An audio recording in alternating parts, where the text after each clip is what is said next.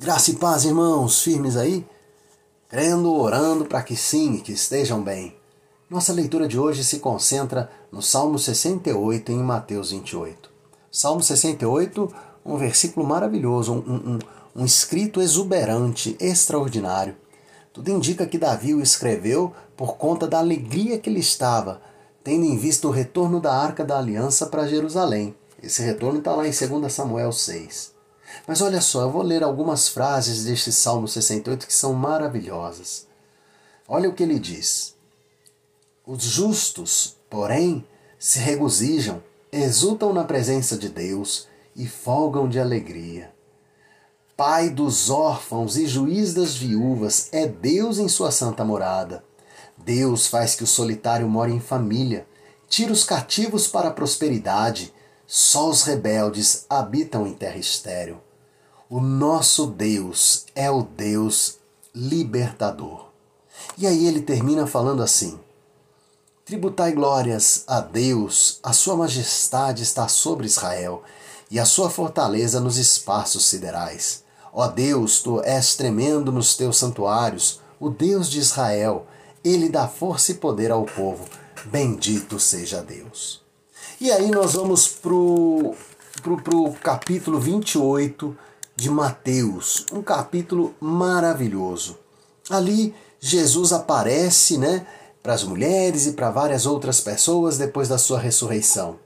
Mostra que os guardas tentaram ou foram subornados, na verdade, pelos judeus para contar uma história sobre a crucificação, a morte e a ressurreição, tipo dizendo que o corpo tinha sido roubado.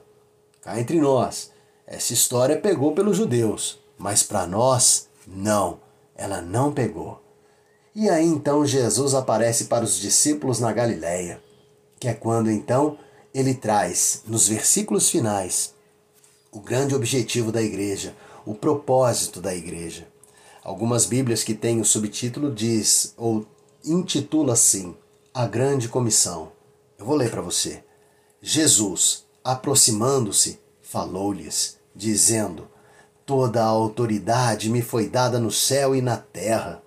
Ide, portanto, fazei discípulos de todas as nações, batizando-os em nome do Pai, do Filho e do Espírito Santo, ensinando-os a guardar todas as coisas que vos tenho ordenado.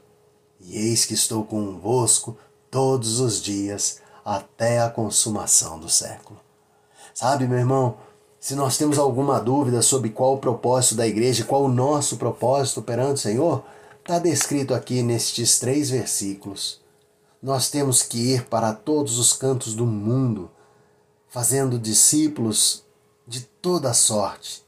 E se eles aceitarem seguir com Cristo, que eles possam então ser batizados em nome do Pai, do Filho e do Espírito Santo.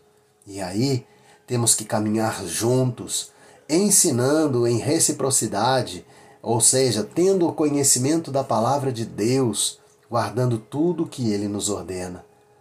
E é tão maravilhoso isso porque Cristo diz que toda autoridade lhe foi dada no céu e na terra, e esse que tem todo o poder estará conosco até a consumação do século.